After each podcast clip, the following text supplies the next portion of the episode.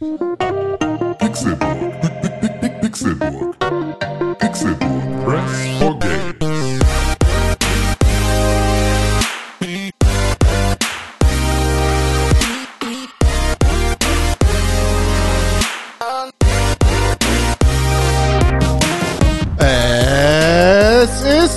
ist Sonntag, der 22.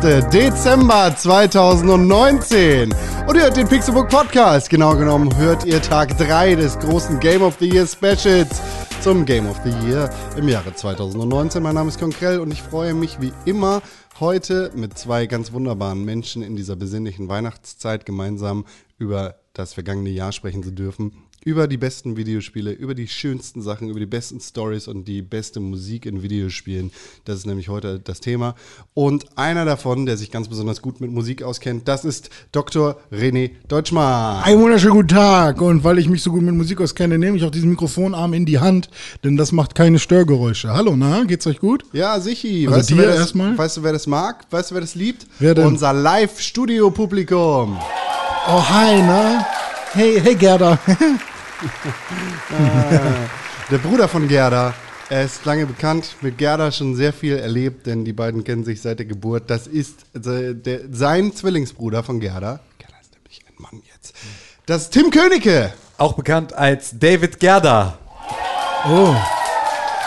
Das ist ja auch ein Zauberspruch beim Bierbrauen, ne? Dann sagt man einfach, Gerda. richtig. Ja, genau. Bei allem, was gärt. Also, ist nicht nur Bier. Okay, aber Bier war jetzt das Erste, was mir eingefallen ist. Ja, Tut mir Wein leid. zum Beispiel. Gerd auch? Gerd Bier, richtig. Ja, wie gerade schon gesagt, sprechen wir heute über zwei ganz besonders tolle Kategorien, unter anderem meine absolute Lieblingskategorie, das Spiel mit der besten Musik und die beste Story in einem Videospiel. Deshalb sollten wir gar nicht allzu viel Zeit verlieren, wir sollten direkt reinspringen in die beste Story in einem Videospiel im Jahre 2019. Ja, klar, da, dass sich da alle freuen, weil Geschichten erzählen, das mag jeder gerne. Ich habe, äh, ich erzähle auch viele Geschichten, viele Lügengeschichten. Aber die Stories, die wir hier erzählen werden, werden euch alle äh, wegblasen. So, wir haben sechs Nominierte, das heißt, wir haben fünf Platzierte und eine ohne Robbe Menschen. Und die Nominierten sind Star Wars, Jedi, Fallen Order, Men of Medan, Call of Duty Modern Warfare, After Party, Fire Emblem Three Houses und The Outer Worlds. Cool. Ja, fangen wir, ja, fangen wir an. Eigentlich geht es nur darum, einen rauszukegeln, bevor wir die Plätze 1 bis 5 verteilen. Ja, rauskegeln. Ähm, ist, finde ich, relativ schwierig, weil ähm, ich kann mir super gut vorstellen, dass Afterparty eine geile Story hat. Äh, ich kann mir auch sehr gut vorstellen, dass Man of Medan eine gute Story hat. Ähm, bei Fire Emblem bin ich mir nicht sicher, ob die Story genauso gut ist wie das Gameplay. Ähm, der ganze Rest hat bei mir schon einen sicheren Platz. Aber vom ersten Gefühl her würde ich fast schon Man of Medan rauskegeln. Erzähl mir mal über die Geschichten. Ja, Con. genau. Du hast doch After Party und Man of Medan gespielt. Erzähl mal über die Stories. Versuch uns das mal zusammenzufassen. Mach mal, mach mal hier so den Klappentext für diese äh, Videospiele. Ja. Damit wir ein Gefühl dafür bekommen, wo wir das für dich mit einordnen sollen. Also, äh, ich fange mal mit After Party an. Okay. Das ist ein Spiel, das, glaube ich, am, am meisten unter dem Radar geflogen ist, die längste Zeit dieses Jahres, nämlich gar nicht so früh rausgekommen. Es ist erschienen am 29. Oktober 2019 für Mac, PC, PS4, Xbox One und Nintendo Switch. Und das ist ein Spiel von Night School Studio. Das ist das Team, das auch Oxenfree gemacht hat. Cool. Und Oxenfree ist ja, also da erinnern wir uns wahrscheinlich alle gut dran, ist ein sehr krasses, gutes Story-Spiel. Und auch sehr gut ges geschrieben halt. Also nicht nur die Story selbst, also die, die Ausgangslage und das, was passiert, ist cool, sondern halt auch, wie es kommuniziert wird und wie die Charaktere miteinander umgehen und so weiter, ist halt cool. Genau. Und im Prinzip ist Afterparty ähnlich wie Oxenfree auch so ein 2,5D Adventure Game, in dem es darum geht, zu reden, zu machen und so ein paar Rätsel zu lösen. Zu reden, zu machen und zu tun. Genau. Aber es geht ja in erster Linie um die Story. Und die Story von Afterparty sieht so aus. Man spielt Milo und Lola, die sind lebenslange beste Freunde, die sterben und kommen in die Hölle. Spiel vorbei. Zack, vorbei. Äh, Wir wissen aber nicht, warum sie gestorben sind. Wir wissen nur, dass sie gestorben sind. Und das Spiel fängt damit an, dass die beiden auf einer Party sind. Das ist so eine College-Party. Ja, wo, wo sie dann mit Kommilitonen sind und irgendwie sich besaufen. Es sind beides so Außenseiter und du weißt nicht so richtig, oh, die sind irgendwie unangenehm. Laufen da rum, kriegen ein bisschen Bier angeboten, ein bisschen Alkohol angeboten und versuchen halt so ein bisschen zu socialisen.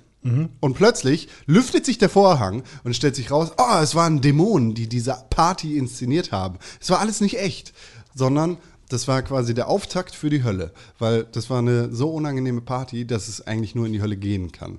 Und aus dem Nichts kommt dann so der Oberdämon, nicht der Teufel, und sagt so: So, Party ist vorbei, Freunde, ihr werdet jetzt eingekerchert und meldet euch mal bei der Rezeption in der Hölle.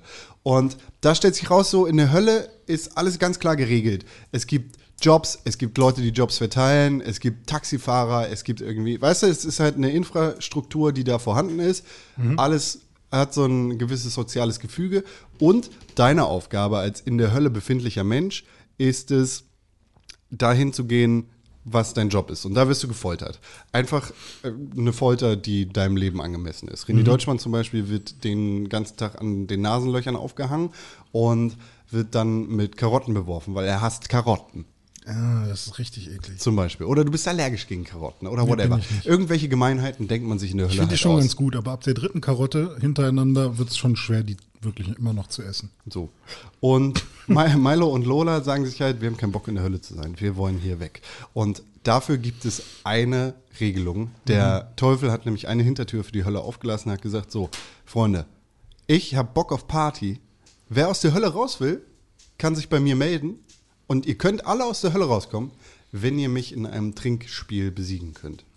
Und dann geht's halt los. Du musst dafür sorgen, irgendwie erstmal den Teufel kennenzulernen, weil der Teufel hat zwar eine 24-7 Party laufen in seinem Apartment, aber da musst du erstmal reinkommen. Ist natürlich eine sehr exklusive Party, weil der Teufel ist der Anführer der Hölle und irgendwie hat er auch nicht so richtig Bock. Und dabei stellt sich halt heraus, irgendwie dieses Sozialgefüge in der Hölle basiert auf echten Konflikten. Und der Teufel ist selbst ein sehr zerrütteter Mensch, wollte ich fast sagen. Einfach eine sehr zerrüttete Persönlichkeit, die auf der einen Seite Bock hat, in der Hölle Party zu machen die ganze Zeit, aber auf der anderen Seite auch traurig ist, dass er in der Hölle ist und irgendwie hat er einen Konflikt mit Gott und ist sauer auf Gott. Und da werden halt so ein paar schöne Thematiken miteinander kombiniert und dann dafür genutzt, um irgendwie ja, dich in Situationen als Milo und Lola zu bringen, in denen du die beiden gut kennenlernst und ihren Konflikt kennenlernst, einerseits ineinander und zwischeneinander.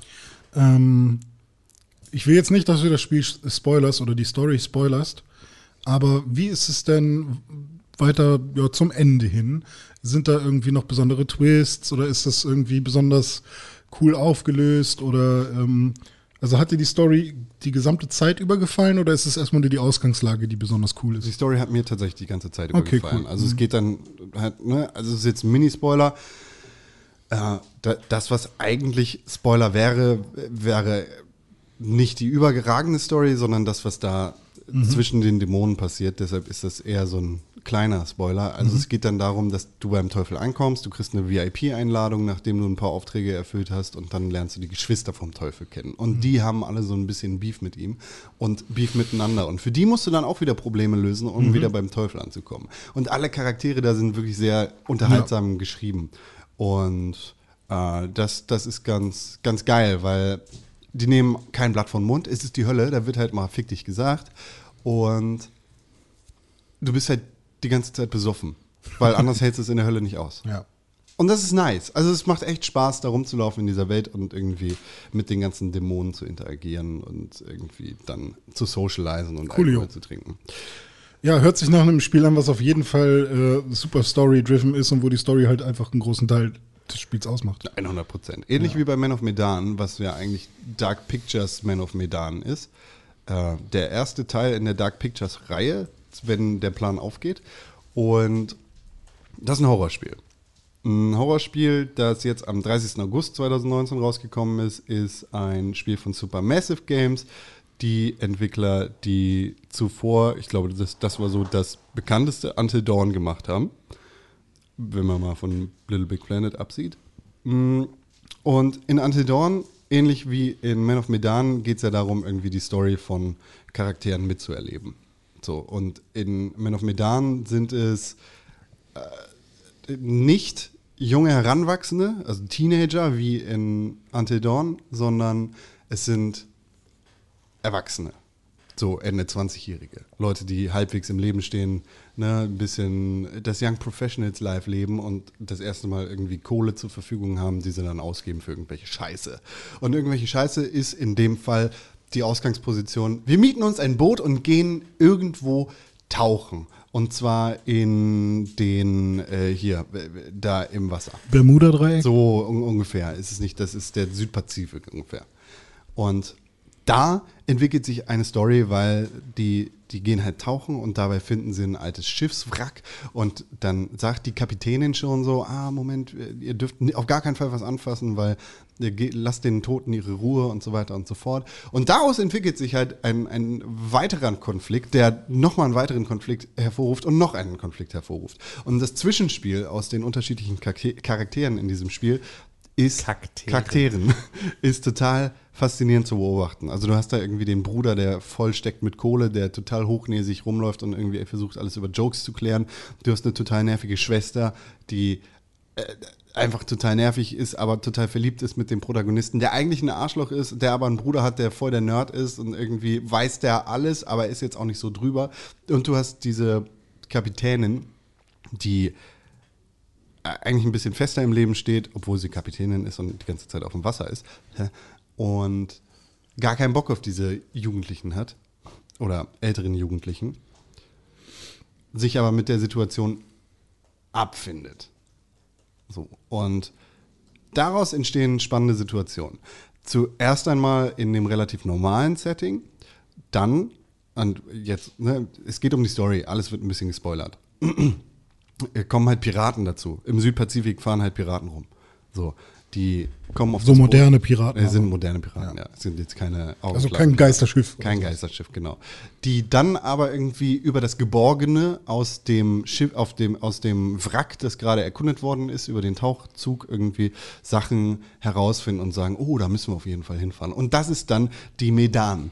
Ein altes Kriegsschiff der Vereinigten Staaten von Amerika, das im, im, äh, das aus China aufgebrochen ist und irgendeine mysteriöse Ladung an Bord hatte, die dafür gesorgt hat, dass die komplette Crew gestorben ist. So, und dabei stellst du halt erstmal fest, wie gehen die Leute um, wenn sie von Piraten äh, gekentert, äh, nicht gekentert, sondern äh, in Besitz genommen werden. Und auf diesem Schiff, der Medan, stellst du dann fest, wie gehen die Leute damit um, wenn sie in einer sehr, sehr klaustrophobischen Situation feststecken mit Leuten, die ihnen ans Leder wollen und gleichzeitig auch noch irgendetwas Stranges im Hintergrund passiert, weil die komplette Crew ist gestorben. Was ist hier los?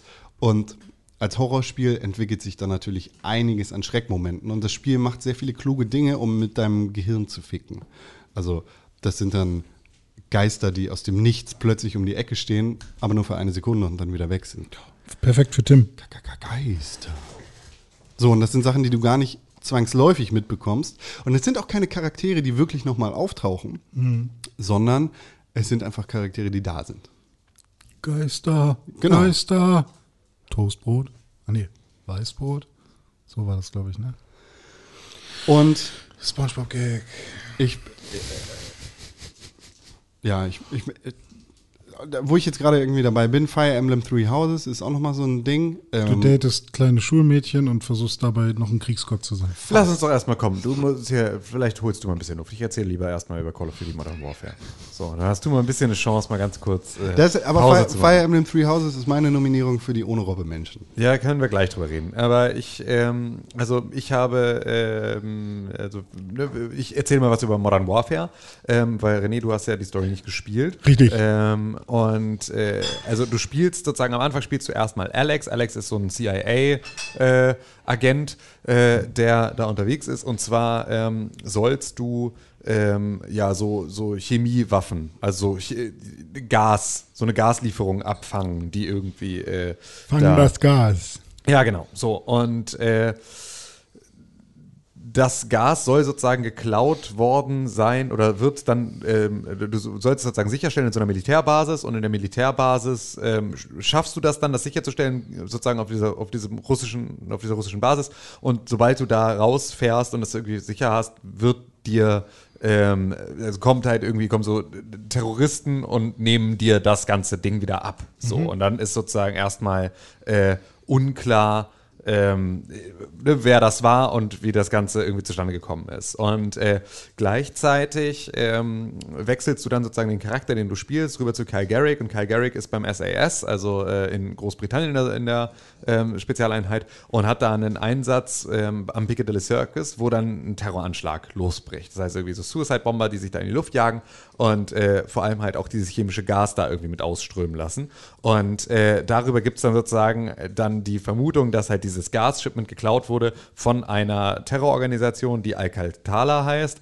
Und, äh, Al-Qaida? Al-Qatala. Und der, äh, die angeführt wird von einem Typen, der äh, Omar Suleiman oder The Wolf heißt. So. Und äh, dann versuchst du den sozusagen zu finden. Und äh, wirst dann halt erstmal wieder, ne, gehst wieder zurück in, in die Rolle von Alex und sollst sozusagen, um diesen Typen zu finden, dich mit der Rebellengruppe, die gegen dieses Regime ankämpft, verbünden. Und das heißt, du ähm, ne, fährst dann irgendwie dahin und nach, also Ursikstan oder irgendwie sowas heißt das Land, in dem das Ganze irgendwie spielt. Ja, also Äh, sehr dicht in der Realität, aber sehr fake. Genau, so. Und äh, sollst dich da sozusagen mit dem Rebel-Leader zusammentun, um halt irgendwie diesen Wolf äh, ausfindig zu machen. Und der Rebel-Leader ist, äh, äh, ist Farah, äh, wie hieß sie noch gleich? Farah Karim. Ach so, ja klar. Ähm, ne? Farah Karim. Ähm, und ist halt eine Frau, was man erstmal irgendwie nicht erwartet, die dann mit ihrem Bruder gemeinsam da irgendwie diese Rebellenarmee anführt. Und mit denen schließt du dich dann zusammen und äh, suchst dann halt nach diesem Wolf. Und den, äh, das ist sozusagen so erstmal der Part, der relativ typisch für so eine äh, Call of Duty Story ist. Ähm, und normalerweise läuft es ja dann darauf hinaus, dass du irgendwie, du hast die, diesen Berghoff, diesen russischen General, und du hast diesen The Wolf und irgendwie weißt du, am Ende gibt es da irgendwelche Verzahnungen zu stehen und versuchst irgendwie, ne, so am Ende musst du da irgendwie im Helikopter auf dem Boden angeschossen liegen und noch irgendwen erschießen, der den Rücken gefallen ist, keine Ahnung, irgendwie sowas. Ähm, auf jeden Fall äh, ist es dann aber so, und jetzt kommen wir ins Spoiler-Territorium, ist die Frage, ob man das, Ja. ja, scheiß Ja. drauf, ne? Es ist jetzt Ja, also ich meine, Was sagt das Publikum? Okay, das heißt, Spoilern. Spoilern, okay. Ähm, es ist halt so, dass sich in diesem ganzen Kampf, den du dann halt gegen, äh, gegen die Al-Qatala-Leute führst mit dieser Rebellengruppe, dann rausstellt, dass derjenige, der das Gas gestohlen hat, nicht die Al-Qatala waren, sondern Hadir, der Bruder von der Rebellenführerin. Und das ist sozusagen so der erste große Twist, dass du dann halt gegen den dann auch irgendwie kämpfst, weil sie sich halt dann an ihm rächen möchte, weil sie sich so verraten fühlt.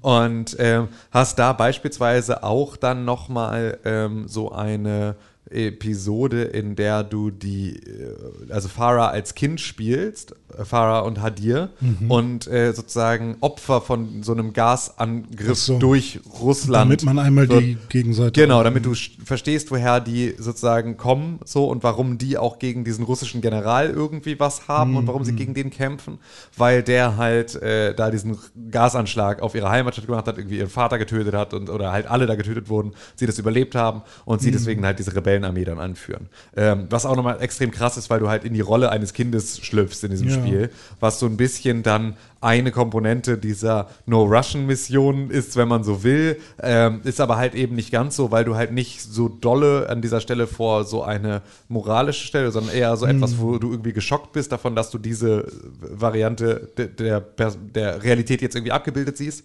Ähm, und äh, das Ganze wird die ganze Zeit begleitet auch noch von Captain Price, der ja eigentlich der Hauptcharakter der äh, sonstigen Modern Warfare-Spiele war, der halt irgendwie diese, ähm, der vor allem erstmal Kyle Garrick anführt, weil er ja auch Brite ist, Ja. ähm, und der dann aber irgendwann dieses komplette äh, Team zusammenführt aus Alex, aus, äh, aus Farah, aus Kyle Garrick und aus ihm, die dann sozusagen am Ende ähm, ja, er- erst gegen, ähm, gegen Hadir und dann gegen äh, ja, die Russen und die ganze, also erstmal den Wolf irgendwann capturen und fangen und der irgendwie, weiß nicht, tötet der sich selber oder Der Wolf der wird, wird get- getötet. Wird getötet, genau. Ähm, und dann hast du irgendwo so den zweiten, ähm, den, den, den zweiten Mann in dieser Terrororganisation, das ist der, den du dann auch folterst in dieser anderen Szene, die sozusagen die andere Hälfte der No-Russian-Mission dann ist, wo du halt über, ähm, wo du halt äh, dann die Entscheidung bekommst. Oder du hast eigentlich immer im ganzen Spiel, dass du ständig die Entscheidung schießt du oder schießt du nicht. Also so, du musst halt ständig, es ist halt super schwer rauszufinden, wer wirklich eine Bedrohung ist und wer nicht. Ähm, und das ist so etwas, was das Spiel halt die ganze Zeit mit dir macht und das natürlich auch sich total auf die Story auswirkt, weil halt alles so unsicher ist und du irgendwie so nicht so richtig vertrauen kannst darauf, dass du die Situation wirklich einschätzen kannst. Ähm, und ja, auf jeden Fall geht es dann sozusagen darum, dass sie dann am Ende so komplett Black Ops Mission mäßig versuchen, dann irgendwie diesen russischen General dann irgendwie auszuschalten. Und äh, Klingt auf jeden Fall nach einer sehr gelungenen Action-Story. ist, eine ne? krasse, ist halt ein krasser Actionfilm. So mit irgendwie ausreichend Twists, ausreichend Szenenwechseln und trotzdem irgendwie so erst so sehr losen Fäden, die überall liegen, die dann zusammengeknotet werden und so. Und das, was halt für mich dann auch nochmal cool war oder das, wo der Fanservice auch mit reinkam, sind dann halt, dass es ähm, halt diese Taskforce War, äh, One for One gibt, die irgendwie auch schon in den vorherigen Teilen immer wichtig war. Und die wird sozusagen am Ende in der After-Credits-Scene wird die gegründet. Also dann ist sozusagen, ist diese Black Ops-Mission geglückt und äh, Captain Soap sitzt da irgendwie mit der ähm, Generälin, ähm, der US-Generälin sozusagen da am Tisch und sagt so, okay, ne, ich brauche jetzt hier irgendwie, ich will meine Einheit selber zusammenstellen und nimmt dann halt, halt Kyle Garrick, den du schon die ganze Zeit gespielt hast, ähm, von dem ich beispielsweise vorher auch nicht wusste, dass er Gas ist. Und Gas ist einer der Charaktere, die du auch schon in alten Spielen spielst. Und ich habe das aber gar nicht verbunden gehabt im Kopf, dass der ja, also dass der, weil er wird halt im kompletten Spiel, in diesem Spiel nicht Gas genannt, sondern erst ganz am Ende. Ja.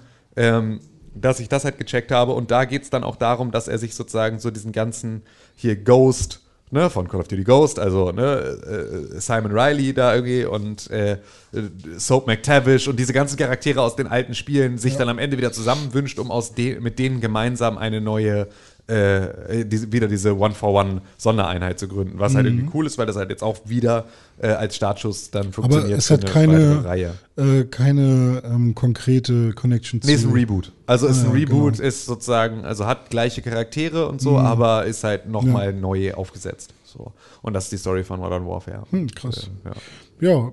Ja, äh, jetzt kriege ich schon wieder mehr Bock drauf, aber äh, sorgt halt, also wie, ich habe halt wirklich Angst, dass Call of Duty so wie bei Overwatch äh, bei mir einfach irgendwie in einer Spielebibliothek rumliegt und nie gespielt wird. Aber ich glaube, ich werde Man es. muss es dir wahrscheinlich jetzt schenken.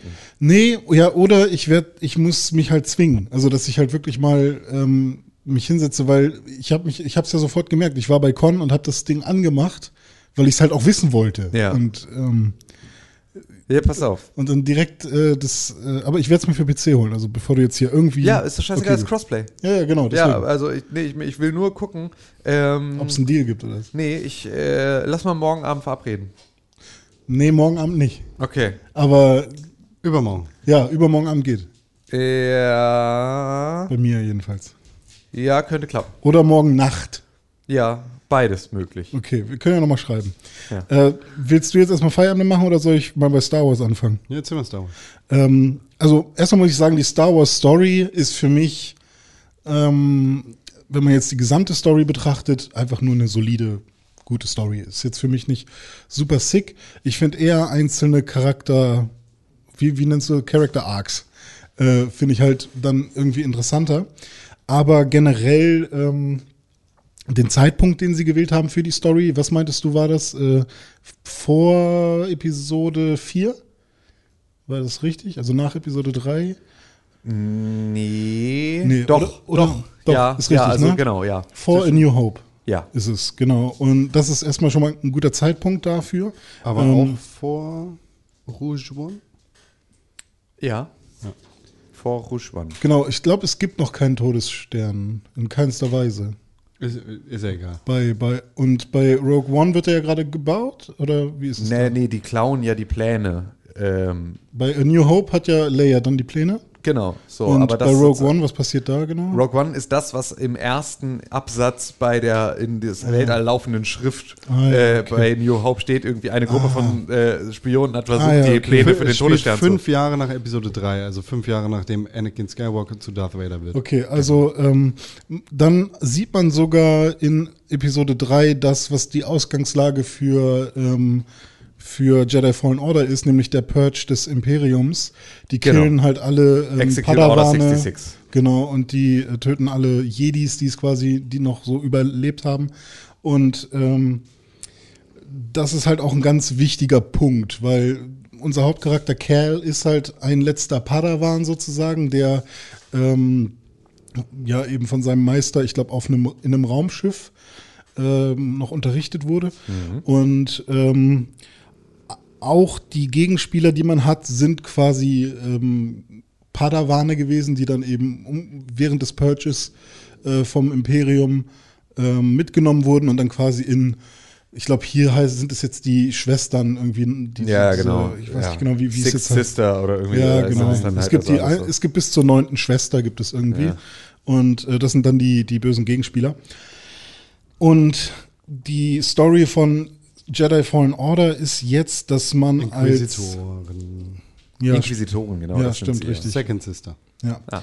Und aber es gibt, glaube ich, Auch neun die ne, insgesamt. Also gegen die Ninth kämpfst Ja. du ja auch. die Ninth ist, glaube ich, die, die ähm, auch den wichtigsten Part hat ähm, und die Padawanen von Tri- Seer Triller. oder so. Triller. Ja, Triller, genau. Triller Suduri.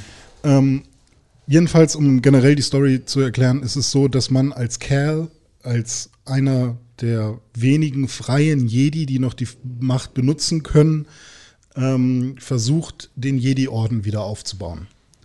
Und dazu muss man ähm, ein Artefakt finden, um dann sich quasi in diesem Jedi-Tempel eine Anleitung geben zu lassen, wie er das schaffen kann. Und dafür bereist man halt eben die einzelnen Planeten und find, versucht halt noch äh, diesen einen Wookie-Anführer da zu finden und natürlich halt auch eben gegen die Inquisitoren zu kämpfen und das Imperium ein Stück weit aufzuhalten. Wo man dann übrigens auch mit Saw Gerrera zusammentrifft und der ist ja sozusagen auch, also Forrest Whitakers Charakter, der auch in Rogue One dann wieder wichtig wird. Okay, ja. Ähm, aber das ist quasi grundlegend die Story. Man versucht, diesen Jedi-Orden wieder aufzubauen. Äh, man ist quasi, wenn man so will, man ist der letzte Jedi. Man ist nicht der Letzte, aber man soll sich so ein bisschen so fühlen, als wäre man der Letzte, der da noch irgendwas reißen könnte. Und ähm, ist halt auch einer der Letzten, der irgendwie die gute Seite der Macht benutzt und mit dem Lichtschwert irgendwie hantieren kann. Und ja, versucht eben diesen Orden wieder aufzubauen. So, und jetzt die Frage, wollen wir spoilern oder nicht? Ja. Okay. ähm, habt, hattet ihr denn einen super krassen Moment? Also ich finde nämlich vor allem diesen Cha- Character Arc von, äh, ich vergesse mal den Namen, Seer? Seer, ja. Seer, S-E-R-E, C-E-E. finde ich halt mega krass. Ähm, hat mich mehrmals ähm, Die Meisterin erwischt. Schiff, ja? Genau. Die, ähm, ich glaube, die sammelt einen irgendwann einfach ein, äh, während man an, in der zweiten Mission Anfang oder so genau, von diesem, genau, von diesem äh, Zug flieht. Und ähm, plötzlich, ja, ich weiß auch nicht, wo, woher sie weiß, wer man ist oder so. Vielleicht hat sie es ja auch gespürt. Sie kann ja auch die Macht nutzen. Ähm, Tut sie aber nicht. Sie hat ihre Verbindung zur Macht getrennt. genau. Ähm, Wobei sie an einer Stelle dann doch wieder kurz die Macht benutzt. Und äh, hier das, Force. ja, hier das äh, Laserschwert von. Triller in die Hand nimmt. Ja. Und sie schlägt ihn auch zum äh, Jedi-Ritter. Dafür muss sie nicht die Force nutzen können. Ja, aber sie Alles muss- dumm. Ich, äh, Star Wars, nachdem ich mich jetzt irgendwie nach, nach Fallen Order irgendwie eh wieder ein bisschen mit Star Wars beschäftigt habe, ist mir aufgefallen, wie dumm die Jedi sind und wie gut es ist, dass es die nicht mehr gibt und wie sehr ich hoffe, dass Kylo und Ray irgendwie nicht äh, anfangen, irgendwie gute gegen böse Seite zu spielen. Jedi und Sith sind beide dumm. Ihr habt alle verkackt. Ist Sollen sich was Neues ausdenken. Ist halt Yin und Yang, ne? Ja, ist dumm. Beides all, all, Und wie, wie blöd kann der komplette Jedi-Orden sein, wenn sie sagen, er, er soll die Balance der Macht wiederherstellen? Äh, ist doch klar, ihr habt die Übermacht. Natürlich wird er böse. Anakin Skywalker. Naja, wie dem auch sei. Ihre, ja, ihr Character Arc ist derbe krass, weil sie geht halt von, oh, sie ist strange zu, hm, irgendwie habe ich Misstrauen zu ihr, zu, boah, es tut mir echt leid, ich habe super Mitleid mit dich. ihr. Ach so, ja, stimmt. Ja, und dann, wie kannst du das Menschen antun und dann, ah, okay, jetzt verstehe ich. Ja. Und, so. und vielleicht ist es ja auch ähnlich bei Modern Warfare so, dass man halt dann irgendwie. Ja, von Hadir fühlte ich mich nicht selber so sehr betrogen, Nee, aber ja. dadurch, weil so, das liegt aber auch ein bisschen daran, dass du halt Farah sonst nicht spielst, außer in dieser Rückblende. Und deswegen ist es sozusagen nicht dein unmittelbarer Schmerz, sondern du kriegst den nur mit. statt, oder? Genau, die Lück- Rückblende findet danach statt. Also ziemlich unmittelbar danach, aber dadurch ist es sozusagen nicht so, dass die, die das, ja, dass der Betrug Der, an aber das, dir das ist irgendwie- für mich irgendwie auch nicht der krasse Moment. Also Nee, klar, das, nicht, das ist ja. ein Plotpoint. Vor allem dadurch, weil er hat ja doch gar nicht so gemeint am Ende, sondern eher die Tatsache, wie da irgendwie mit dem Bürgerkrieg in Syrien, der ne, U- Usbekistan oder wie auch immer die das jetzt nennen, Ursikstan. Ist, Ursikstan ist so wie, wie sie da quasi mit Syrien umgehen, wie, wie, wie dargestellt wird, was die Amerikaner für Scheiße gebaut haben, was für Kriegsverbrechen da begangen worden sind. Also es ist halt ein großes Potpourri aus Kriegsverbrechen der, der Kriegsgeschichte, Ja. zusammengemischt zu einer sehr interessant dargestellten Story und die Russen sind die Bösen. Was ich bei Star Wars halt auch noch besonders cool fand als Plotpoint sozusagen, war einmal, wenn man seinen Meister wieder trifft, als, weiß ich nicht, Halluzination oder was auch immer das ist, ähm, und man sich quasi einfach so geschlagen gibt, so von wegen, ja, kill mich halt. Und ähm, dann erkennt er einen aber doch als äh, quasi Jedi an. So funktioniert das mit der Macht. Und das war ganz cool. Und äh, ich habe mich halt auch so ein bisschen in Marin verliebt, die Tante vom, von Dathomir, äh, die einem dann folgt, ähm, die man überzeugen konnte, dass die Jedi nicht super scheiße sind. Ähm, Finde ich halt auch, ist jetzt nicht so ein krasser Story-Part, aber ist ein cooler Charakter, der dann irgendwie am Ende noch mit dazugekommen ist. Ja. Ich finde tatsächlich das Ende ein bisschen drüber. Tim, du hast gesagt, du findest es super geil. Ich fand's super cool. Also wie- ich finde sehr, sehr, sehr spannend, wie sie, sorry, Spoiler für Jedi Fallen Order, Alles gut. ähm, wie sie Darth Vader dann irgendwie am Ende Hat mich die die Stirn, schon gespoilert. die Stirn bieten. Ja. Also dass Darth Vader übermächtig ist, ist klar. Ja. Wenn Darth Vader vor dir steht, ist klar, du gehst jetzt drauf. Ja. Aber wie Cal dann irgendwie mit ein bisschen Gewitztheit aus der Nummer rauskommt, also die, die sind halt am Ende in so einer Unterwasserstation. Hm. Äh, Darth Vader steht im Gang vor denen, nachdem, nachdem er Cal irgendwie für ein paar Minuten verfolgt hat. Und Kel muss einfach weglaufen, ne? Ist das Und- nicht so? Nee, dann müssen sie theoretisch kämpfen. Er steht da zusammen hier mit, äh, mit Dings, mit der Meisterin, Hm. die auch irgendwie darum getobt ist. Und ist klar, die Situation ist jetzt vorbei, ihr sterbt, wir wissen sowieso, wie das Ganze ausgeht. Und Kel ist halt ein bisschen klug und schlägt halt einfach ein Loch in die Fassade beziehungsweise in so eine Glaswand von der Unterwasserstation, wodurch Vader dann irgendwie mit dem Wasser zu kämpfen hat, weil er kann halt kein Wasser, ist ein- quasi ein Roboter. Und die beiden können entkommen und sind dann weg und haben überlebt. Und es ist aber halt trotzdem null ein, sie hätten es niemals mit Darth Vader aufnehmen können in der Situation. Und ich fand es halt auch cool, weil es halt so dolle angekündigt wurde und halt nicht angekündigt wurde über das ganze Spiel hinweg. Ja. Aber sie redet halt auch darüber, dass äh, sie, ähm, also Seer und halt ihre, ihr Padawan, ähm, dass die gemeinsam halt irgendwie auch gefoltert wurden. Ja. Äh, und dann geht es um ihren Folterknecht, derjenige, der das dann war. Und da reden sie halt irgendwie auch so über den schwarzen Schatten, diesen großen schwarzen Schatten, der sich über sie gebeugt hat. Und das ist, das war der erste Moment, das war, ist nach drei Stunden oder vier Stunden in der Story, saß ich da und dachte, geil Darth Vader, geil Darth Vader, geil Darth Vader. Und hab dann ab da gewartet, dass er dann am Ende wirklich kam, war für mich deswegen halt auch so ein krasser Magic Moment, weil ich halt so darauf so gehofft hatte, dass es passiert, so gehofft hatte, dass ich recht habe und dass es nicht irgendwie dann, keine Ahnung, irgendwie dann doch wieder die Imperatorlache da wieder um die Ecke kommt und man denkt so, hä, warum? Das geht ja auch gar nicht. So, sondern dass da, äh, dass dann am Ende halt doch einfach Darth Blitz, Vader ist Blitz. und der einfach so ein, auch ein krasser Motherfucker ist einfach in der ganzen Szene. Krass, weil ich habe nämlich einfach nur bei, also ich erinnere mich gerade an die Stelle und ich habe einfach nur gedacht, ja okay, schwarze, schwarzer Schatten ist wahrscheinlich einfach dunkle Seite der Macht. Also hast du gut kombiniert. Ich wurde ja tatsächlich vom EA Black Friday Trailer gespoilert, ähm, weil wenn man sich den Trailer angeschaut hat, ähm, wo es dann auch richtig viel negatives Feedback gab, ähm, dann hat man eben an einer Stelle halt auch diese Darth Vader Szene gesehen. Und ich habe halt überhaupt nicht damit gerechnet, dass sie den damit ins Spiel nehmen würden. Und ja, fand ich ein bisschen schade. Das ist wirklich schade. Das ist wirklich schade. Naja. So, ich erzähle jetzt noch kurz was über Fire Emblem. Fire Emblem ist nämlich total durchgebimmelt und verrückt und crazy und Manga. also, du spielst entweder einen Jungen oder ein Mädchen. Kannst du dir aussuchen. Sagen wir einfach mal, äh, wir nehmen Mädchen, weil das habe ich gemacht. Und du bist unterwegs mit deinem Vater, Gerald. Und ihr rettet drei junge Adelige. Edelgard, Dimitri und Claude. Ja. So. Und dabei stellt sich heraus, Claude, Dimitri und Edelgard sind die Anführer ihrer jeweiligen Häuser, Three Houses, Gryffindor, beziehungsweise ihrer Klassen in dem mysteriösen Gymnasium, beziehungsweise der mysteriösen Kirche von Seros. So. Und äh, die, das, das ist quasi so die, die Überdominanz im kompletten Land. Die Kirche von Seros.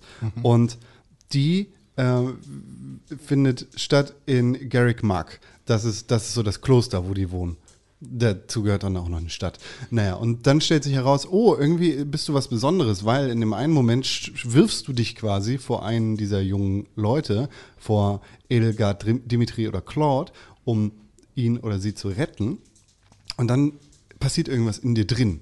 Und dabei dreht sich was. Und irgendwie ist so ein, so ein komischer blauhaariger Geist in dir drin, der sagt, so, Moment, das geht jetzt aber nicht. Wir können die Zeit zurückdrehen und dann machst du den Scheiß nicht nochmal, du Dummkopf. Und dann dreht dieser Geist die Zeit zurück und dann stellt sich raus, oh, irgendwann ganz spät im Spiel, das ist die, die Göttin Zeros. Du bist also quasi, du bist die Wiedergeburt von der, der Göttin Zeros, die das komplette Spiel über quasi so dieses heilige Ding ist. Und du weißt eigentlich die ganze Zeit nicht, worum es geht in dem Spiel, weil die ersten 50 Stunden oder was erzählt dir dieses Spiel irgendwas von den zwischenmenschlichen Beziehungen von den Charakteren in Garrick Mark. Und dann gibt es noch die, die Erzbischöfin, die das Kloster leitet. Wer führt denn Und- da Krieg? Ich habe gerade ein bisschen Niemand. das Gefühl, dass während du erzählst, meine Augenbrauen versuchen von meiner Stirn über meinen Haaransatz hinweg einfach oben durchs Dach zu gehen, weil ich die ganze Zeit einfach so die Augenbrauen hochziehen muss, während du erzählst.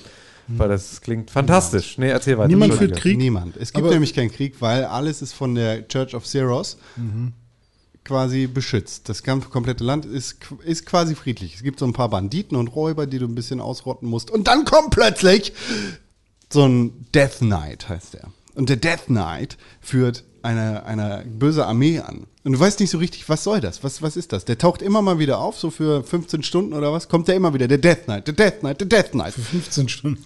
Ja. The, De the Death Knight, the Der Death De- Knight, the der Death Death Knight. Knight. Achso, ja. Ach, Ja. Zwischendurch hast du dich natürlich auch für eins der Häuser entschieden, dass du dann anführst als Lehrerin oder Lehrer. So, dann bist du quasi der Teach von dem kompletten, äh, von der. Und was ist denn jetzt Haus. daran Jetzt dran? lass mich doch mal erzählen, wir sind noch lange nicht fertig. Es sind 90 Stunden. Ich versuche das hier gerade so gut wie es geht runter zu kondensieren. Ähm, und dann findest du ein, ein Relikt. Das, das Schwert, das königliche Blabla-Schwert, das ist so ein göttliches Schwert, da ist die Macht vom. Ich dachte König königlich. Halt's Maul.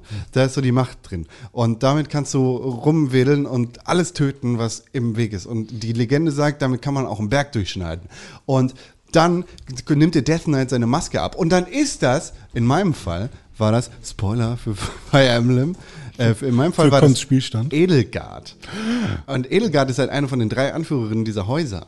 Und ich war zusammen mit Claude, der halt mein Hauptschüler war, der der Anführer seines Hauses war, die Golden Deers.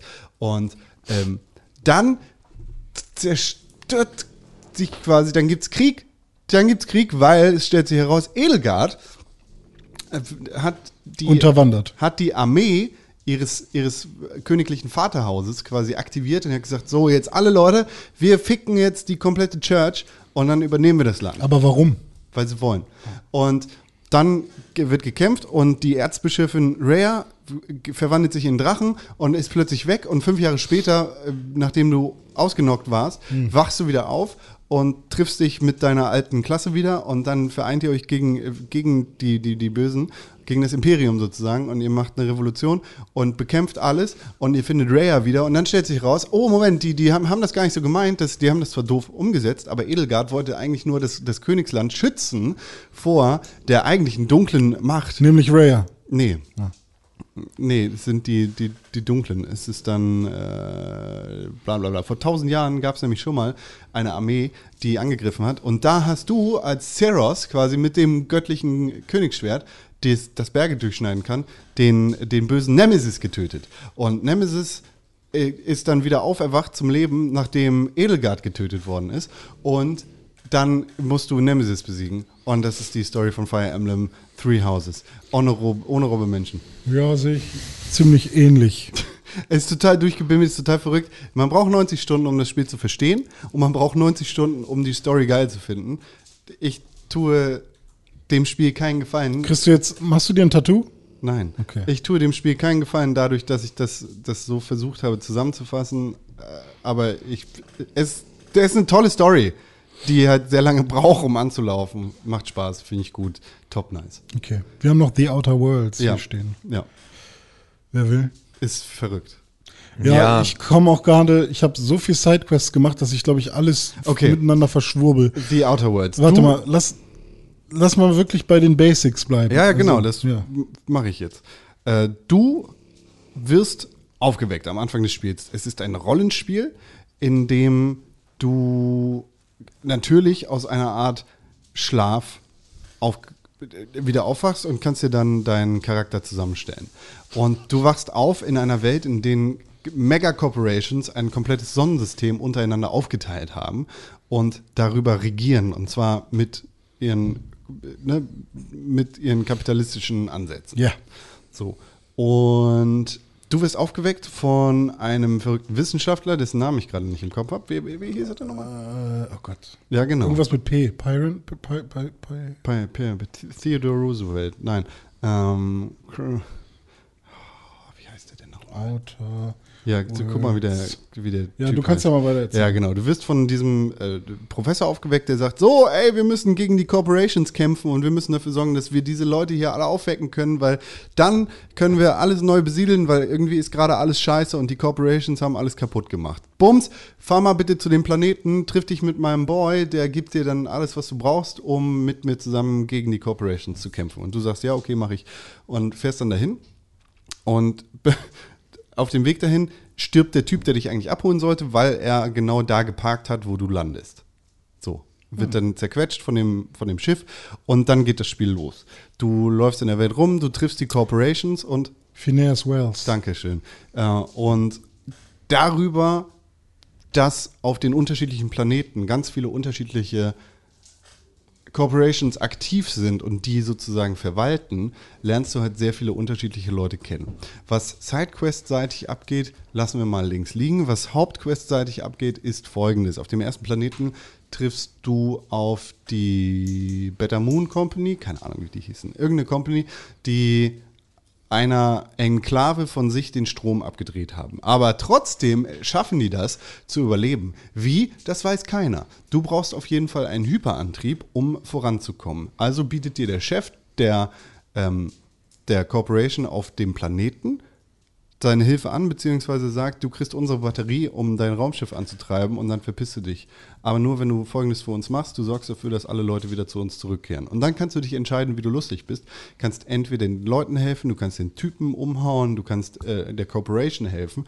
Und rollenspielseitig passieren da halt unterschiedliche Dinge, die dich in unterschiedliche Richtungen drängen was auch immer du dann entschieden hast, du kommst irgendwann zu einem freien Handelsplatz, die nicht ganz so sehr von den Corporations beeinflusst wird. Und von da aus geht es dann für dich weiter für Phineas Wells, um am Ende des Spiels dafür zu sorgen, dass entweder er verknackt wird oder alle Corporations auf deiner Seite sind.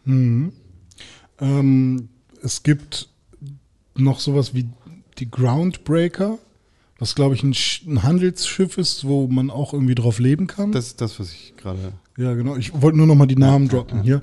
Äh, und dann diese Firmen, die du meintest, Iconoclasts, daran kann ich mich gar nicht erinnern. Led by Graham Bryant. Wer war das denn nochmal? Äh, Monarch Stellar Industries war doch der Ja, auf dem Monarch- ersten, ne? genau. Also das mit der mit der äh, äh, Kolonie. Ähm, Sublight Salvage and Shipping gibt's noch und The Board. Und dann gibt's natürlich noch diese kleinen kleineren Sachen wie Anti-Cleos. Das Board, bla, bla. das Board ist aber über, äh, überregional beziehungsweise über corporational, weil die äh, umfassen alles. Ja, okay. Ah ja, stimmt. Das Board ist, sind quasi die CEOs der ganzen. Genau, sozusagen. Ja. Ja, okay. Also ist auf jeden Fall eine krasse Lore, die sich da ausgedacht wurde und nicht nur halt eine Story geschrieben und nicht wie bei Star Wars. Wir haben quasi schon die Welt, in der äh, es spielt und äh, müssen uns da jetzt irgendwie Charaktere reindenken, sondern ähm, halt alles von Anfang an nochmal aufgebaut mit Halcyon und ähm, ja. Und was, was haltet ihr vom Ende eigentlich? Oder habt ihr das mal gesehen? Nein. Okay, man, wollt ihr gespoilert werden? Es gibt mehrere Enden. Echt? Gibt's der- mehrere? Natürlich. Also so richtig mehrere, die Ja. wirklich unterschiedlich sind? Ja. Oh, okay. Aber erzähl weiter. Du kannst Phineas Wells äh, verraten. Ja, man kann den auch killen, wenn man will, was auch immer. Also es ist halt wirklich mega offen. Äh, bei mir ist es am Ende so passiert, dass ähm, die, die, oh Gott, wie, wie hieß das Schiff jetzt nochmal, wo die ganzen ähm, Prisoner drauf waren oder die, die Zivilisten, die da eigentlich noch hin sollten. War das die Halcyon? Nee, oder? Was? Naja, am Anfang, man wird ja entfroren. Ja. Wo, wo in, auf welchem Schiff ist man da? Das hatte war die Herzchen, glaube ich. Das war die Häschen, oder? Ähm, bei mir ist die einfach äh, in die Sonne geflogen und explodiert dann. Ja. Und das war dann halt so, okay, also ich wollte doch, also meine Intention war, äh, die jetzt zu retten. So. und das war dann irgendwie ein bisschen doof. Aber ähm, da habe ich vielleicht einfach falsch, äh, falsche Entscheidungen getroffen. So. Ja, an manchen Stellen. Oder irgendwen aus Versehen enabled, Entscheidungen zu treffen, die ich nicht mehr treffen kann. Also am Ende ist Phineas Wales im Knast. ah, Ne? ja. So. Und dann kannst du ihn entweder. Herzchen ist das Universum, oder? Ah, okay, kann auch sein. Aber wie hieß denn die nochmal? Ich will jetzt die ganze Groundbreaker sagen, aber das ist ja das andere Ding. Was? Nein, Ground? Nee. Groundbreaker ist diese. Ist doch scheißegal, wie das Bumsschiff heißt, Ja, Mann. Phineas okay. Wales ist im Knast, du kannst ihn verraten oder du kannst sagen, Halcyon, ähm, das ist übrigens das Sonnensystem, ähm, äh, wir töten jetzt den CEO oder überzeugen den CEO davon, nicht so weiterzumachen, wie sie halt machen. Und dann ähm, Die Hope. heißt Hope, ne? Ah, okay, es gibt drei Endings. Das, ich hatte das Sunburn-Ending, es gibt noch das Board-Ending und das Wells-Ending. So, jetzt sind, hat keiner mehr Bock zu spielen.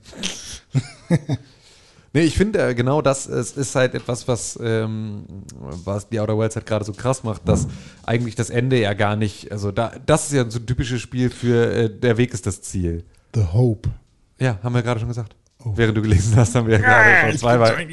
Äh, ähm, das ist halt so ein bisschen das Ding, ne? Also ich finde nämlich gerade so die, dadurch, wie die Spielwelt auf dich als Charakter reagiert und was sie dir, je nachdem, was du für Charaktertreats halt irgendwie an Dialogoptionen irgendwie parat hält und so, das ist das, was das, was die Story so geil macht. Ja. Also so, dass da irgendwie sich so Sachen entwickeln, dass da alles aufeinander reagiert und dass die Leute auch auf dich reagieren und auf dich in der Art und Weise, wie du dir selber deinen Charakter zusammengestellt hast oder ihn ausspielen möchtest. Das ist das, was die Story ausmacht. Ich glaube, so Es der- ist weniger die überragende Story. Genau, sondern es ist wirklich das super individuelle. Es ne? sind die Nebenquests, es ist der kleine Kram, in dem es Genau, halt und jeder der wird ein anderes halt, Spiel erlebt haben. Total, So, ne? genau. und deshalb absolut. würde ich tatsächlich auch sagen, äh, The Outer Worlds auf Platz 5. Würde ich mitgehen. Also, lass mich nochmal kurz. Also wir haben noch gucken. Man of Medan, After Party, Call of Duty Modern Warfare, Star Wars Jedi Fallen Order. Ich finde ja eigentlich, dass das gerade eben dann kein Grund ist, es auf die 5 zu packen, sondern eigentlich eher ein Grund, es auf irgendwie eine der Ah, Top-Platzierungen zu das packen. ein Äh, Spiel das ist- sozusagen. Ja, aber das ist dann weniger die Story und mehr irgendwie die. Die Story ist ein Gameplay-Element. das ja, ge vielleicht genau, damit. das, das ist halt so. Es, Ja, aber das schließt sich ja nicht aus. Story ist auch ein Ja. Gameplay-Element bei sowas wie äh, äh, äh, äh, hier Man of Medan. Also das ist ja die Story auch das, was ja, aber da hast du einen festen Weg. Weißt du? Ja, ich, ich verstehe, was du meinst, Ja. aber das ist halt so, also für mich ist das nicht zwingend ein Argument, dass Ja, sozusagen okay. nur weil die äh, Story extrem vielseitig ist und jeder sie anders erleben kann, Hm. das etwas ist, weswegen es eine schlechtere Story ist als die lineare Story, sondern vielleicht ist das, ein, also in meiner Welt ist das eher ein positiv.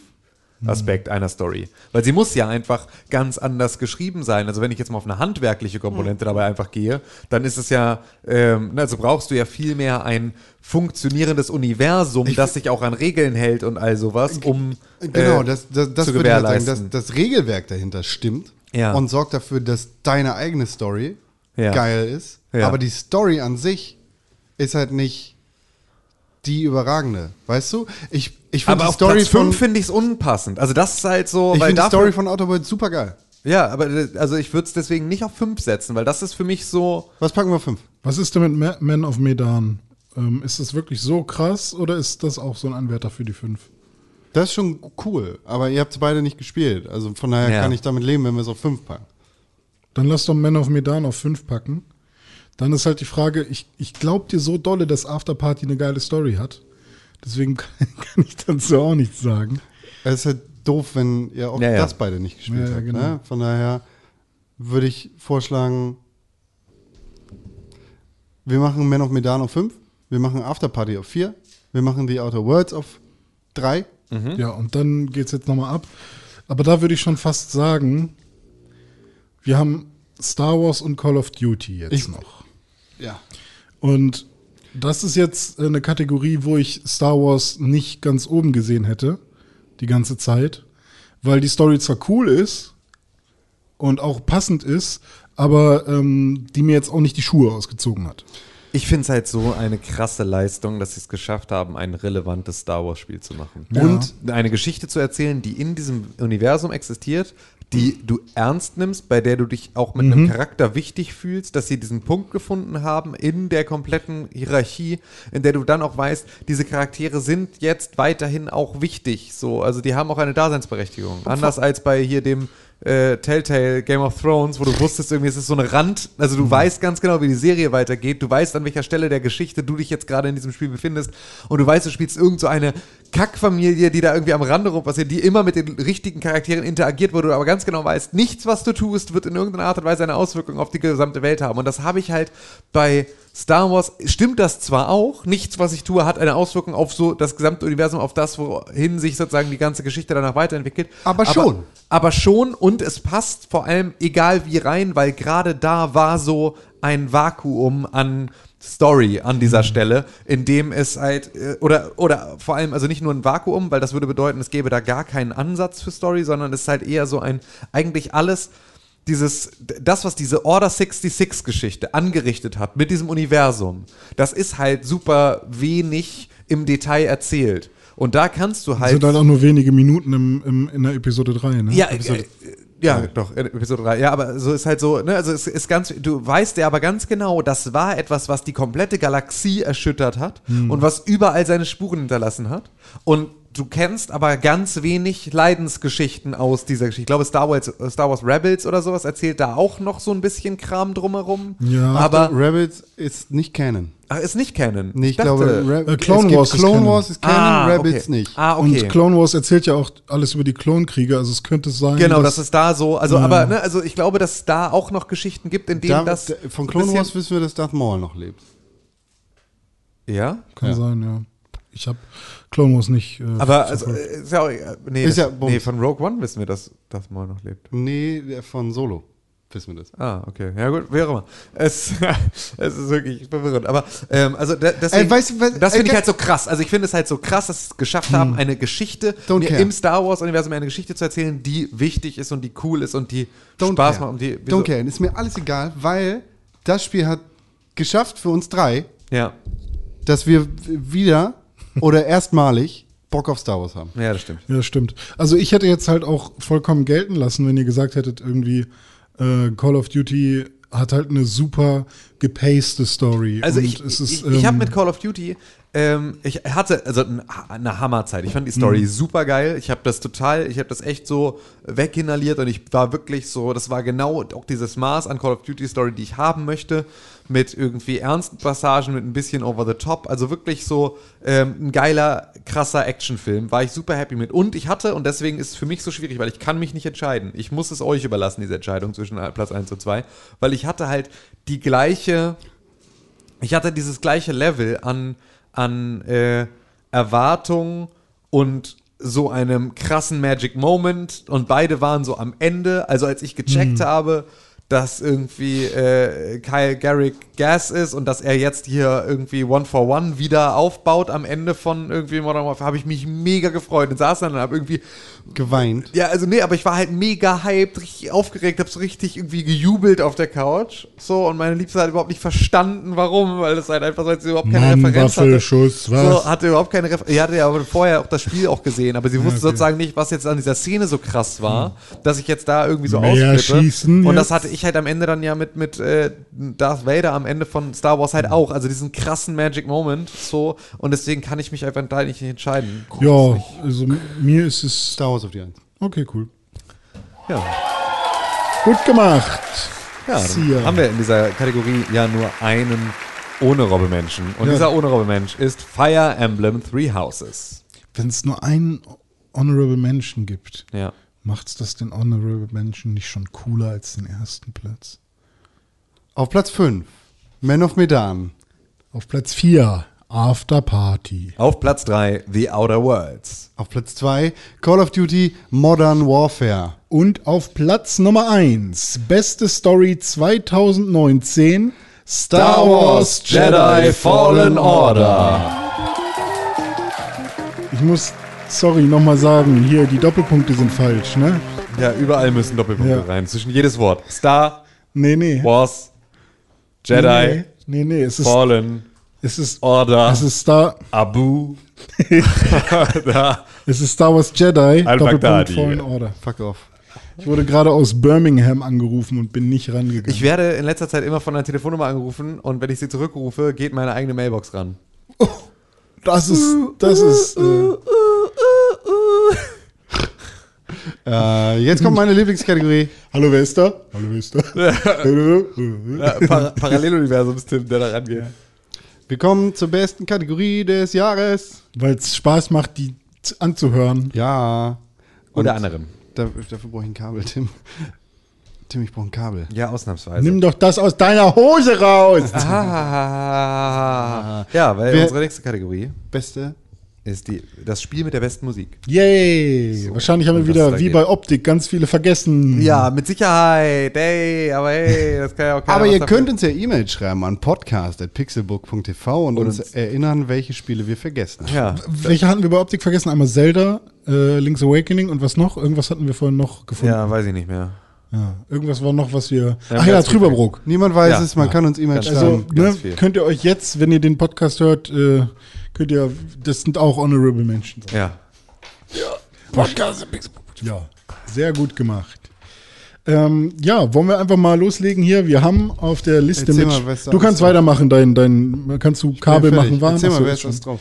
Äh, wir haben drauf auf der Liste Link's Awakening, Ape Out, Outer Wilds, Yuka Lele, wer auch immer das so schreibt, Cadence of Hyrule, Fire Emblem Three Houses und Death Stranding. Jetzt könnte man noch dieses eine Spiel nehmen, mit das ein Video, Musikvideo war als Spiel und Katana Zero und Plague's Tale und diese und Sea of Solitude, aber das haben wir alles nicht gespielt. Sea of Solitude habe ich mit Absicht nicht draufgepackt, weil es ist zwar ein netter Soundtrack, aber auch nicht keine Corvette.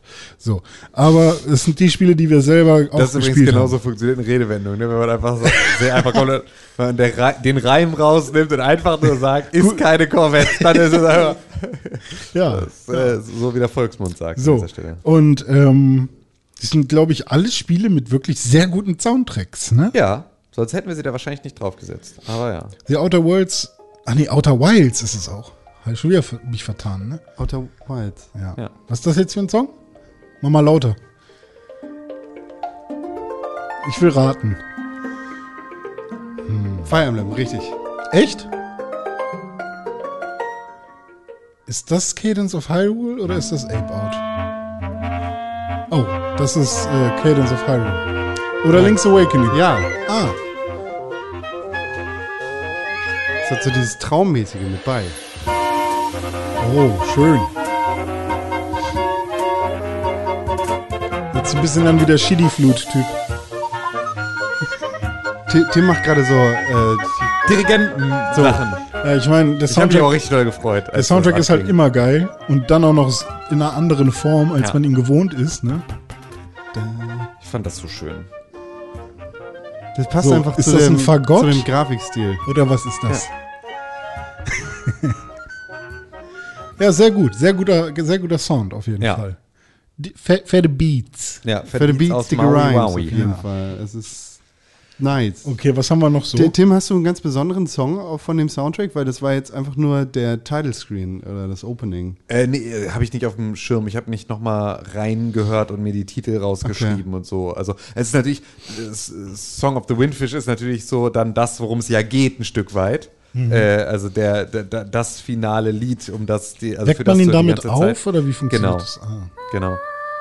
Und das singt sozusagen, also das halt immer irgendwie Marin, die irgendwie dieses Lied singt. Hm. Ähm, und dann sammelst du halt über das komplette Spiel hinweg ja all diese Instrumente, um dann am Ende halt mit diesen acht Instrumenten. Ah, und Orchester. Ocarina dann äh, dieses, dieses Lied zu singen, äh, zu spielen. So, und äh, Wie war das auf dem Gameboy? genauso. Aber es war halt. Ja. Ja. Es war halt nicht so polyphon. Zelda. so würde ich den machen. Das ist dann so das komplette Ende Windfish-Song. Ja, genau, das ist dann äh, so die letzte Szene, in der du dann da rumwaberst und ihm das vorspielst. Und dann kommt das Outro und dann steht da Genau. Musik bei René Deutschmann. Jürgen. Drake. Oder so. XX Extension. Also Zelda-Soundtracks generell sind ja schon mal geil. Ja, finde ich auch. Also Ja, kann man sind immer- alle geil. Ja, aber lass doch mal weiterhören. Können wir natürlich jetzt also darauf eingehen, dass das natürlich jetzt äh, nicht wirklich ein neuer, äh, ein neuer Soundtrack ist. Aber, ah, also, aber- bester geremakte Soundtrack. Genau, richtig, das ist eine neue Kategorie, müssen wir sofort einführen. Bester geremakte Soundtrack. Ja, aber nee, generell würde ich jetzt bei Spiel mit der besten Musik Ja, ähm, finde ich jetzt auch. Trotzdem ist da ja. erstmal genug originäre Leistung mit drin, sowas Ja. nochmal umzusetzen, Gerade wenn man an der jetzt Stelle, sagt, äh, irgendwie, es muss ja auch zum Look passen und Genau. so weiter. Da ist ja noch eine ganz andere Interpretationsarbeit. Ja, also ich bin gespannt, was wir noch so für Songs haben. Was kommt als nächstes? Also bei ein Spiel, bei dem quasi alles um die Musik geht, ist halt Ape Out. Ape Out. In dem Spiel gibt es halt einen simulierten Drummer sozusagen, der auf deine Actions in dem Spiel reagiert. Das heißt, du spielst, spielst einen Gorilla, einen dicken Affen, läufst in der Gegend rum und erschlägst irgendwelche Leute, die mit Knarren da rumstehen. Und die ganze Zeit. Also klingt natürlich ein bisschen chaotisch, aber ich kann mir gerade, ich sehe das Gameplay vor meinen Augen. Das, und das ist total geil. Also, das ist natürlich auch eine chaotische Sequenz, die hier gerade gezeigt wird. Ist aus dem Trailer. Aber in anderen Situationen ist dann auch wieder ein bisschen leiser, ein bisschen mehr mellow. Finde ich mega cool, aber die Idee.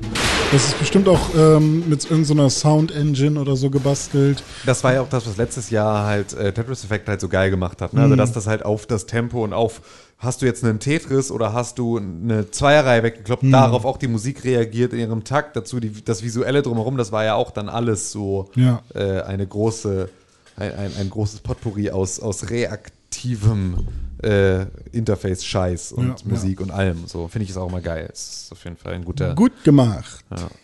Ape Out jetzt. Ja. Ja.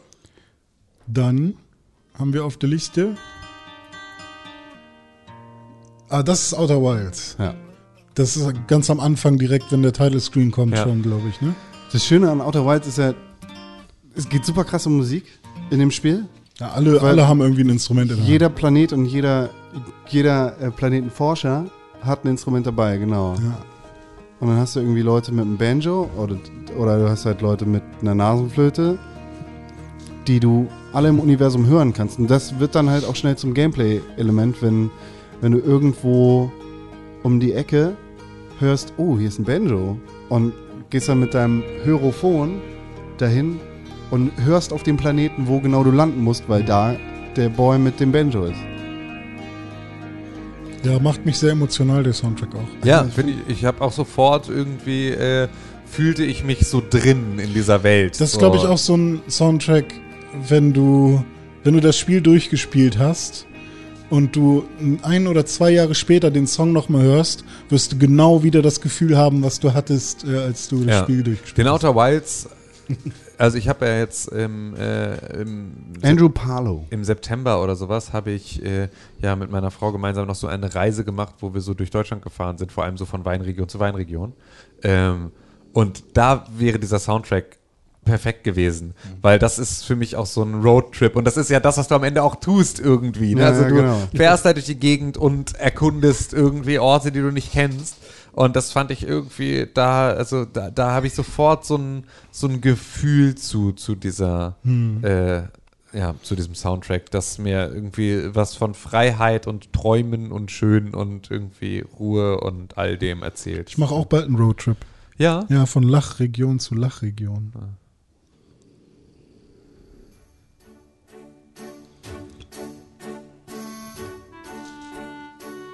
Lauter. Lauter. das ist schön, oder? Das ist Ukulele. And the Impossible Lair. Das Klingt, klingt, halt genauso wie Banjo Kazooie. Klingt wirklich. original. Es ist auch genau der Sound. gleiche äh, Producer. Und das finde ich so schön. Das ist das Overworld-Theme, ne? Ja, das ist das Overworld-Theme, weil ich finde, das äh, pa äh, fasst perfekt zusammen, wie die Musik äh, generell ist, auf die man sich da einlässt und die man erwarten kann. Und ähm, für mich, Also, du weißt auch direkt, was das für ein Spiel ist. ja genau, und für mich äh, ist das halt auch so ein äh, freudiges Videospielen jedes Mal. Also wenn ich so einen Soundtrack höre beim Zocken, dann ist es halt direkt so ein, ich bin wieder ein bisschen Kind und ich, es geht einfach nur um Spaß haben, um, um schöne Charaktere, um lustige Sequenzen und ähm, ja. Und es war auch damals irgendwie so ein Thema, dass sie Grant Kirkhope wieder gekriegt haben für den Soundtrack. Ja, ne? ja, das war ja, irgendwie, genau. oder war das nicht irgendwie ein Stretch Goal oder sowas, dass wenn sie irgendwie das und das erreichen, Das dass sie Ding dann ist, auch. dass er bei Rare halt war, weil Microsoft ihn halt auch gut bezahlt hat. Ja. Und er für Cameo die Musik gemacht hat. Äh, damals, bei, als die 360 rauskam. Und ähm, ihn dann halt überhaupt erstmal abwerben zu können von, von solchen Rare-Projekten, Ja. dann wieder bei Playtonic irgendwas zu machen. Aber natürlich ist er auch ein Herzensmensch, der halt quasi, äh, für ihn war Banjo Kazooie auch ein großes Ding. So, das, das hat dafür gesorgt, Ja, ja, dass voll. seine Mucke in äh, allen Ohren ist sozusagen. Und deswegen äh, war es dann halt auch umso schöner zu hören, dass er halt äh, akzeptiert hat, wieder Musik zu machen für Playtonic. Dass er sich mit seinem Schicksal abgefunden hat. Gutes, gute, gute Mucke. Gute, gute, fette Rhymes, dicke Beats. Der war nice. Hört sich direkt richtig scheiße an, ne? Ja? Billige Musik immer. Findest MIDI. Findest du? Nee, ist glaube ich kein MIDI. Die Gitarre ist glaube ich echt eingespielt.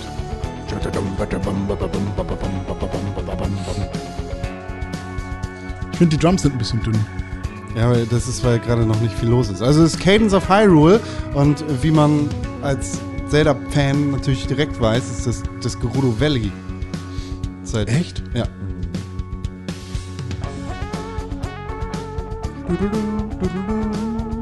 Also mir kommt das bekannt vor, aber ist es Ge Gerudo oder Goron? Ich war gerade bei den Goron. nee, genau. Gerudo. Gerudo Valley, das ist Ja, jetzt, ne? Die, wo Ganondorf Ja. herkommt. Ja, äh, gar, äh, Goronen sind die bei dem Vulkan. Stein, ja, genau.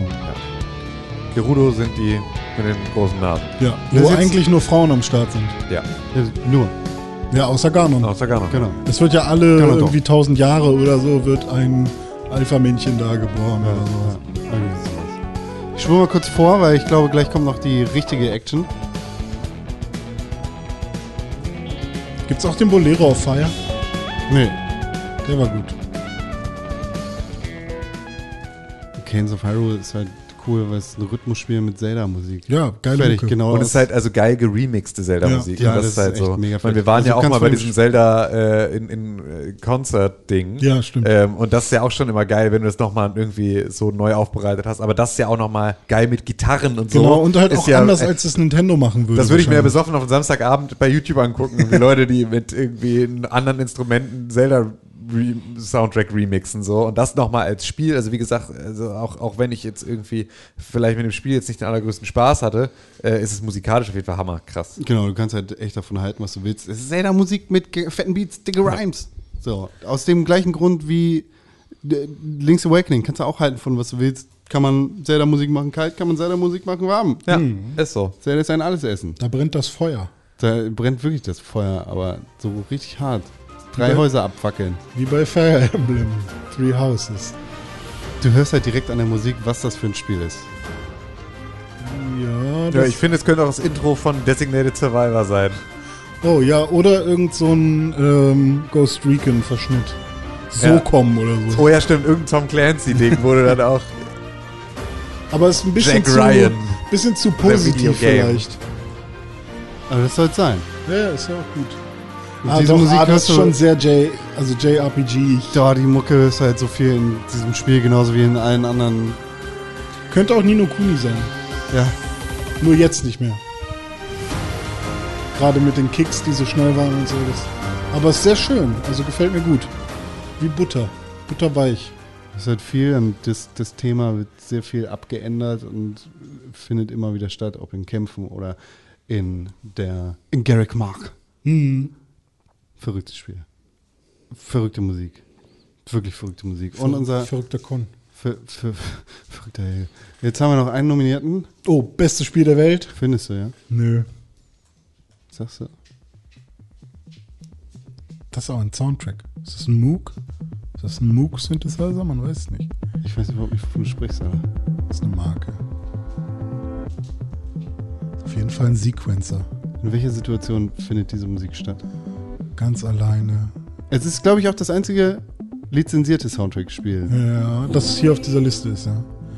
Ganz alleine auf Island mit deinem DHL-Paket, weil der Typ es dir nicht rechtzeitig gebracht hat. Du musstest es beim Nachbarn abholen. Ey, was soll ich sagen? Ich bin halt einfach Basic Emo Boy. Ich Low Raw, einfach- don't be so serious. Ich liebe einfach diesen Soundtrack. Ich bin einfach.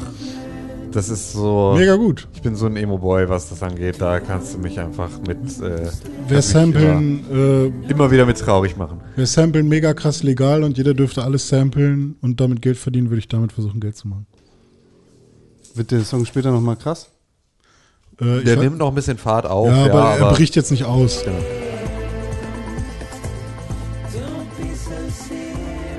Also es geht um Death Stranding. Ja, richtig. Don't be so serious.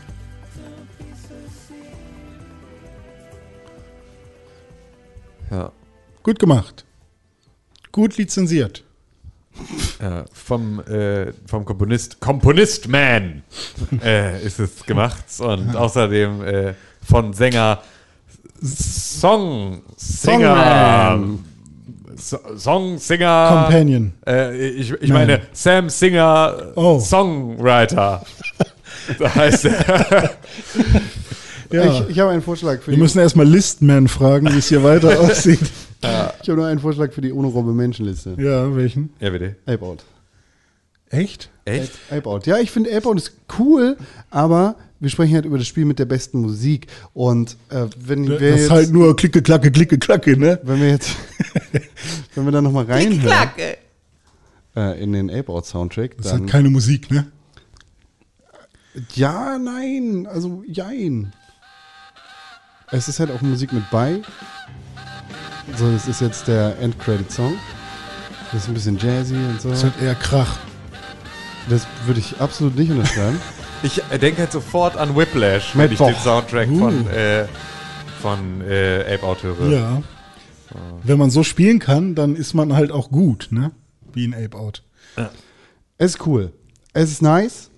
Es macht super viel Spaß. Das Spiel ist cool und nice. Habe ich gerade schon gesagt. Aber Ja. ich wollte es nochmal wiederholen. Ja, aber auch im Aber Vergleich zu den finde, anderen Spielen so, finde ich. Äh, der Soundtrack an sich funktioniert mit dem Gameplay zusammen super gut. Alleine schlechter.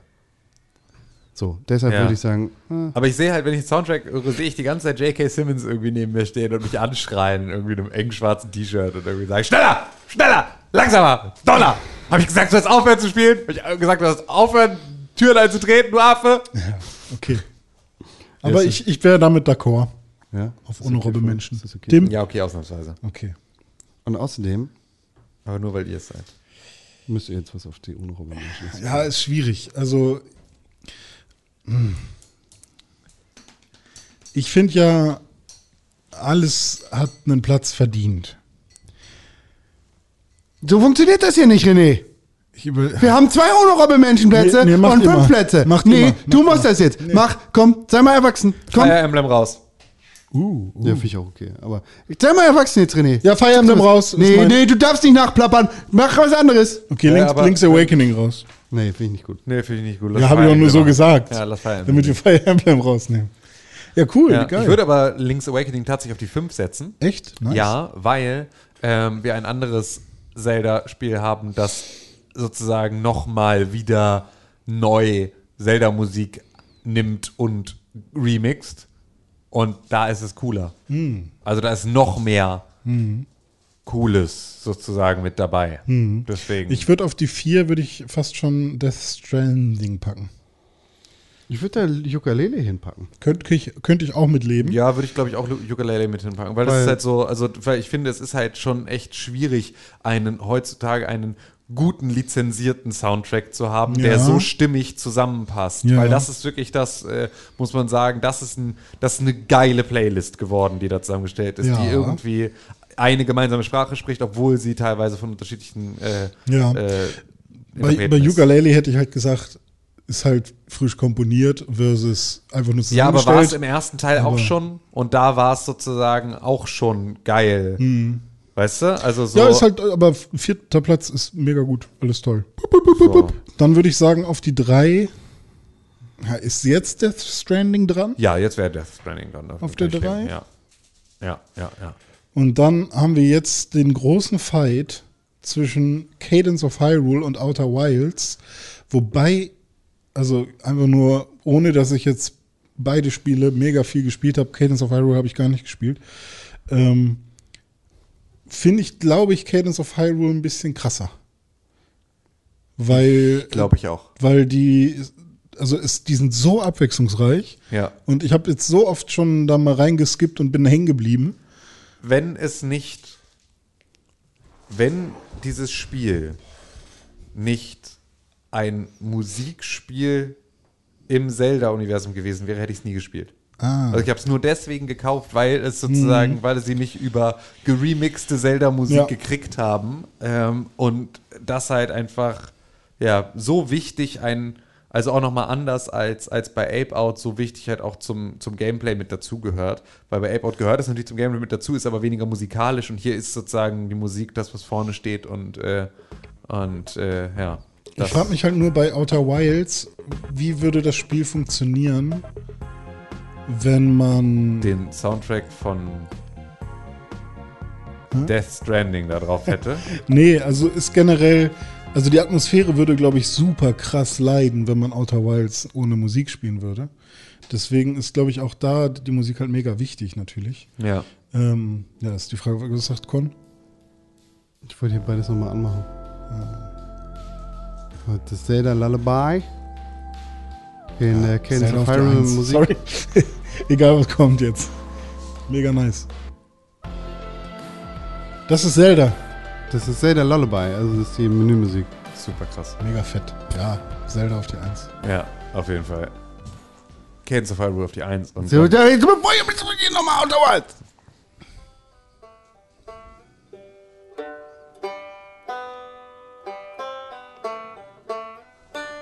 Boah, nimm mal einen Plektron, ey. Für ein Banjo? I'm joking. I'm kidding. That was fun. brauchst du eine Kralle. Eine Kralle für ein Banjo? Wie, wie sehen die Dinger aus? Ja, so wie so Aufsteckfinger mit so Krallen. Ah, Habe ich schon mal gesehen. Ja. Man kann auch Fingerhüte nehmen. ja, aber wenn du die Krallen hast, kannst du ja besser so zupfen, also harfenmäßig. Der ist halt schön, weil jetzt kommen alle Instrumente langsam dazu. Wie bei Super Mario Odyssey. Auch hammermäßiger Soundtrack.